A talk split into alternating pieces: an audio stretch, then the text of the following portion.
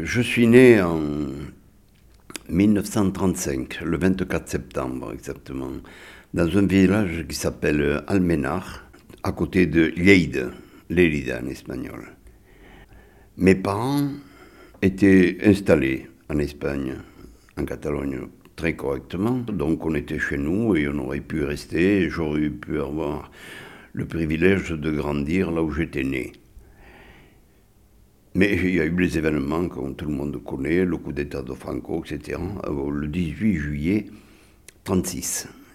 Et au mois d'août 36, donc dix jours après, mon père était au front, parti volontaire. D'abord dans les miliciens.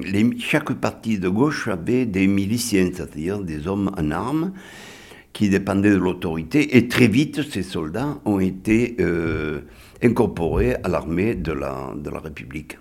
Et il a fait toute la guerre, toute la guerre.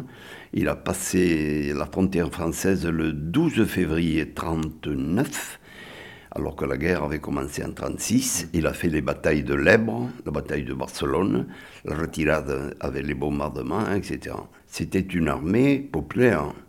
Il y avait un encadrement militaire pour les opérations militaires, et puis il y avait un encadrement, je n'ose pas dire idéologique, mais enfin, pour que personne n'oublie jamais pourquoi on se battait. Ce n'était pas une guerre ordinaire. Mon père n'était pas un soldat, mon père était un paysan ou un, employé de mairie. Voilà. De là, ils ont été retenus au camp de, de. De là, ils ont été en, il y avait son, son, jeune frère avec lui, qui était du Poum, lui. Son jeune frère, Augustin, était euh, ce qu'on appelle en Espagne las quintas del biberon, les classes du biberon, c'est-à-dire c'était des très jeunes, jeunes gens qui étaient partis à la guerre, et beaucoup ont laissé la, vie dans la bataille de l'Èbre. Du camp de, de, de Pantemoyo, il est allé au camp de, du Barcarès, où il y avait des hommes.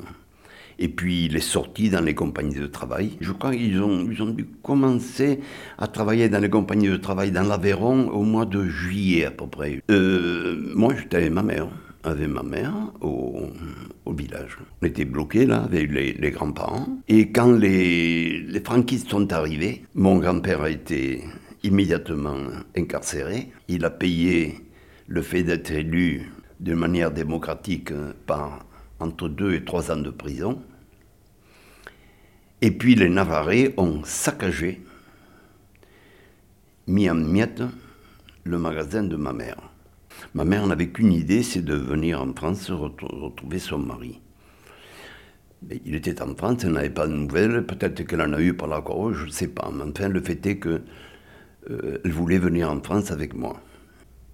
Et donc, mon grand-père a trouvé un guide, un passeur, qu'il a rétribué, un passeur de la Junquera. Nous sommes passés au début de 40. Donc on a passé la frontière euh, à partir de la Junquera, à pied, jusqu'à peu près à la hauteur du col de Louillat. On est descendu du col de Louillat quand le guide nous a dit là vous êtes en France, vous descendez, il y a un village qui s'appelle Saint-Genis-des-Fontaines, vous irez là. Et là, vous, vous irez vous rendre dans la gendarmerie, et donc quand on prendra soin de vous. À Saint-Genès-des-Fontaines, on, on, a dû y rester quelques jours, peut-être 5-6 jours, peut-être une semaine. Euh, les gendarmes ont soigneusement réquisitionné tous les biens de ma mère. Et on a, quand on est parti de Saint-Genès-des-Fontaines, quelques jours après, pour le Boulou, où on a pris le train pour Perpignan, bien sûr, euh, tout le monde a oublié de lui rendre ses, bijoux, ses biens. Saint-Genès-des-Fontaines, Le Boulou, Perpignan. Et assez vite, je pense, peut-être 15 jours, 3 semaines après, je pense, on est allé au camp de Bram, Bram dans l'Aude. On arrivait d'Espagne et on se retrouvait dans des camps qui étaient quand même installés installés, organisés, je mets d'énormes guillemets, mais enfin ils étaient quand même organisés. Et j'ai jamais été en prison, mais il paraît que dans les camps, c'est comme une prison. Il n'y a rien, mais si tu as de l'argent, tu as de tout. Mm. Il paraît, je ne sais pas, on n'y avait pas de tout, mais enfin, maman avait un petit, un, une petite somme d'argent, ça nous a bien aidés. Et mon père, au mois de juin, je pense à la mi-juin à peu près, il est venu nous chercher avec euh, pas un dossier de regroupement familial, mais il avait des papiers de son patron. Et il est venu nous chercher pour essayer de nous faire sortir. Seulement, l'histoire est assez curieuse. Guitre se trouvait à la limite de la zone de démarcation qui séparait la ligne, qui séparait la France libre de la France occupée. À cette époque-là, il y a eu une modification mineure de quelques kilomètres, je ne sais pas pour quelle. Donc ces papiers qui étaient pas très officiels mais qui étaient là sont devenus caduques. Et on a enfermé mon père dans le camp, alors qu'on était venu nous chercher pour nous réunir. On était réunis, mais dans les camps. Et lui d'un côté et nous de l'autre. Et à la fin de l'année, à la fin de l'année 40, quand le camp a fermé, nous sommes partis pour notre camp, tous les trois, le camp de d'Argelès. Et mon père, euh, à la demande de ma mère, avait été désigné comme bancardier. Il y a des gens, il fallait transporter les gens, etc. Je me souviens que pendant un jour ou deux, j'ai pu voir mon père tous les jours. J'ai dit que les camps étaient organisés un peu. Bon, alors je le dis avec beaucoup de, guillemets. Ils étaient peut-être organisés, il y avait peut-être des baraques, mais c'était des camps. Ça veut dire quoi les camps? Ça veut dire séparation de la famille. Ça veut dire privation de liberté.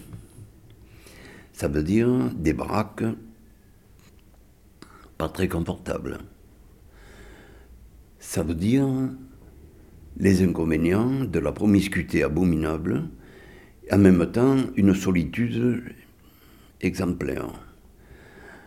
Ça veut dire une nourriture n'importe comment, ça veut dire la peur, ça veut dire l'angoisse, ça veut dire l'incertitude de ce qui va arriver, ça veut dire les puces, ça veut dire les punaises, Enfin, tout ce qu'on voudra.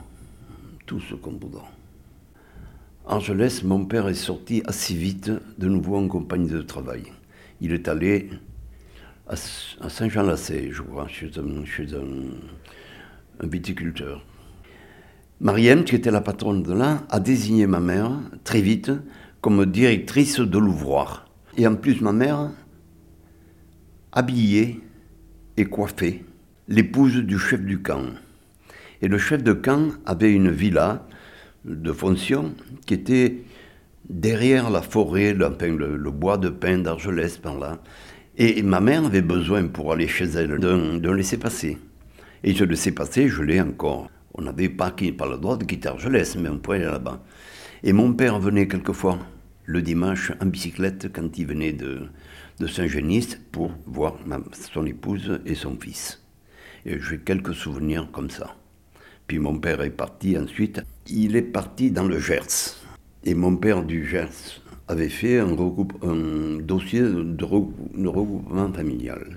Je l'ai ce dossier, il est vraiment primaire. C'est une lettre avec des fautes d'orthographe faite, par un, minotier de, de Biran dans le Gers, là où travaillait mon père, avec cinq outils cachés.